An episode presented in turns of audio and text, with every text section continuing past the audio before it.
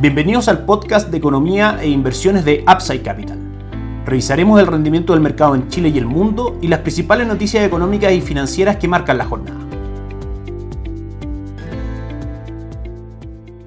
Muy buenos días, ¿cómo están ustedes? Viernes 12 de noviembre de 2021, soy Ramiro Galeano, bienvenidos a otra edición más de mercados en Upside Capital. Dentro de lo que vamos a comentar hoy día, les destaco inmediatamente un artículo del Diario Financiero, cómo estructurar su cartera de inversión extranjera para 2022. Acciones de Estados Unidos son las favoritas. Los sectores de consumo discrecional y financiero de dicho país asoman como las principales recomendaciones para incluirlas en el portafolio de inversión del próximo año. Y esto viene de la mano también de la visión que nosotros tenemos respecto a cómo conformar un portafolio de inversión el día de hoy.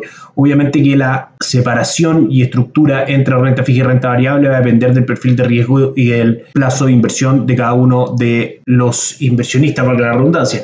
Pero al entrarnos un poco más y ver qué mercado elegir en cuanto a renta fija o renta variable, seguimos principalmente con un foco muy muy fuerte en Estados Unidos y en Europa, también en Asia emergente. Estados Unidos tiene hoy día, si bien presión inflacionaria un poco más fuerte de lo esperado, pero sus mercados cotizan en máximo histórico en general la entrega de resultados de las empresas es bastante buena, el mercado laboral se va recuperando y aparentemente estas presiones inflacionarias son nada más que pasajeras. Tan fuerte ve de hecho la Reserva Federal el mercado de Estados Unidos que está retirando ya los estímulos monetarios lanzados en marzo del 2020, 120 mil millones de dólares todos los meses compra la Reserva Federal en bonos en el mercado para poder incentivar esa economía. Entonces, si es que la Reserva Federal está en este, en este plan de ir pausando a poco estos estímulos, significa que detrás está viendo un mercado que se recupera. El rendimiento del índice bursátil en Europa también ha sido bastante bueno y en general el precio del cobre por arriba de los 4 dólares también. Gracias por escuchar el podcast de Economía e Inversiones de Upside Capital. Te invitamos a visitar nuestro sitio web www.upsidecap.cl y contactarnos para brindarte una asesoría objetiva, sin sesgo y con una mirada global para tus inversiones.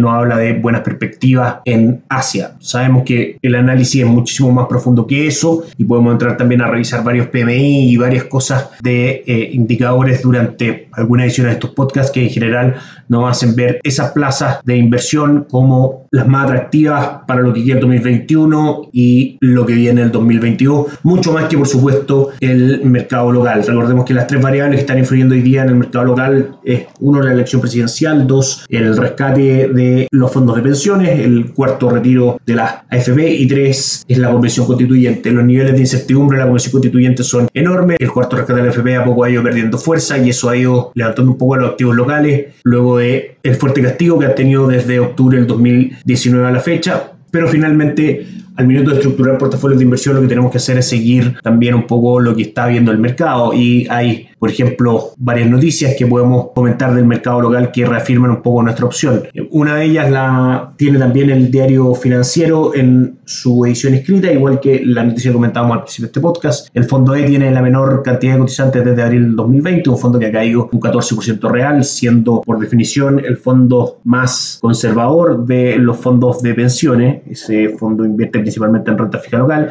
y claro, hasta antes de la política que generó el mal llamado estallido social del 2019. Efectivamente era un fondo muy seguro donde los bonos locales cotizaban con un retorno bastante parejo en el tiempo y había muy pocas situaciones que lo hacían fluctuar de manera importante. Ese mercado hoy día está completamente golpeado.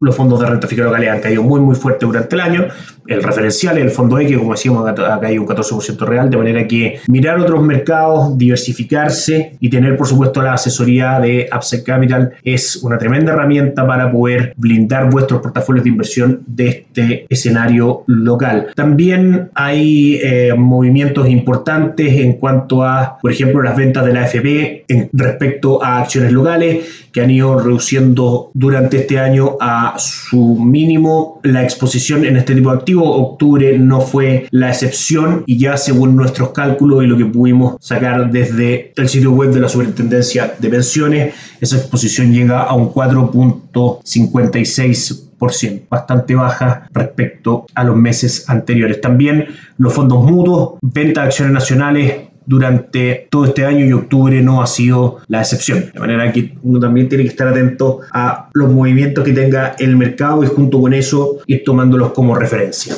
Pasamos a revisar el mercado local. El día de ayer el IPSA cerró en 4.519 puntos, marcando un 0.68% de retorno en la jornada de ayer. Otra buena jornada para el IPSA, que alcanzó niveles similares a mediados de mayo antes de la elección de los constituyentes. Si revisamos la página de la Bolsa de Santiago, vemos que el retorno del principal índice de renta variable local durante el año llega al 8.19%, con retorno en los últimos 7 días de un 3.11%. El cobre ayer también tuvo una buena jornada, subió un 0.6%, marcando 4,46 dólares por libra de cobre al cierre y el dólar de a poco comienza a respetar un poco más sus fundamentales. Tuvo un pequeño upside el día de ayer, marcando en 793,75 en el cierre. En este momento pasamos a revisar el retorno de los activos locales. El dólar ya nuevamente el día de hoy por sobre los niveles de 800, marca a esta hora en nuestras pantallas 801,50, volviendo a favor de fundamentales, como decíamos, el dólar por la depreciación del peso chileno, por eh, retiro de estímulos por parte de la Reserva Federal, que en el fondo disminuye la cantidad de dólares dando vuelta en el mercado y hace que su precio suba. Eh, esas dos variables hacen que el dólar principalmente tenga mayores motivos para seguir subiendo en Chile que para seguir cayendo. El IPSA hasta ahora cotiza subiendo un 0.16%, destacan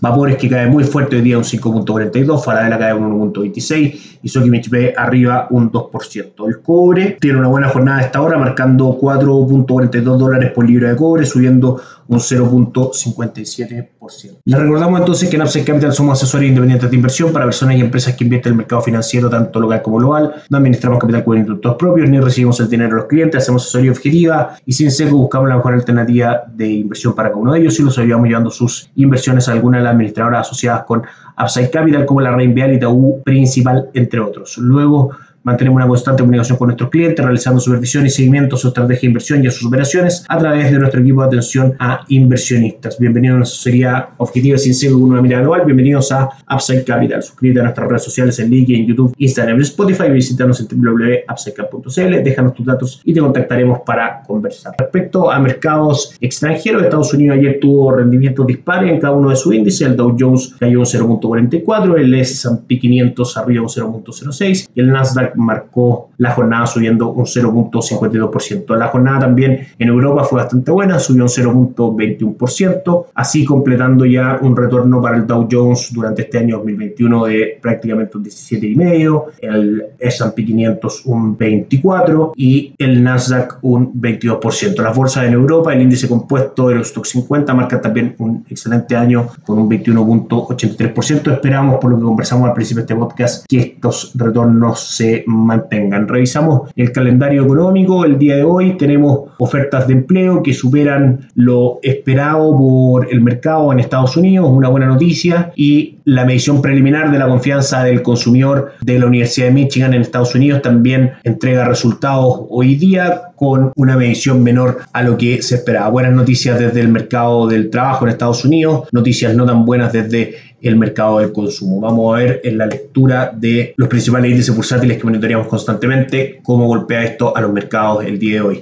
Una excelente jornada para Asia hoy día. El Nikkei 225 subió un 1.13%, el Hansen un 0.32% y el índice de Shanghai un 0.18%. Europa marca al Stock 600 con un retorno del 0.18%, al IBEX 35 con una caída del 0.31% y el DAX alemán relativamente plano subiendo un 0.06. Y por último, los mercados en Estados Unidos hasta ahora cotizan con optimismo leve, pero en números verdes, con el Dow Jones subiendo un 0.13%, el S&P subiendo un 0.25% y el Nasdaq un 0.38%. Y con eso damos por finalizado el podcast del día de hoy. Cerramos la semana. Que tengan un excelente fin de semana. Nos encontramos el lunes. Que estén muy bien. Chao, chao. Gracias por escuchar el podcast de Economía e Inversiones de Upside Capital. Te invitamos a visitar nuestro sitio web www.upsidecap.cl y contactarnos para brindarte una asesoría objetiva, sin sesgo y con una mirada global para tus inversiones.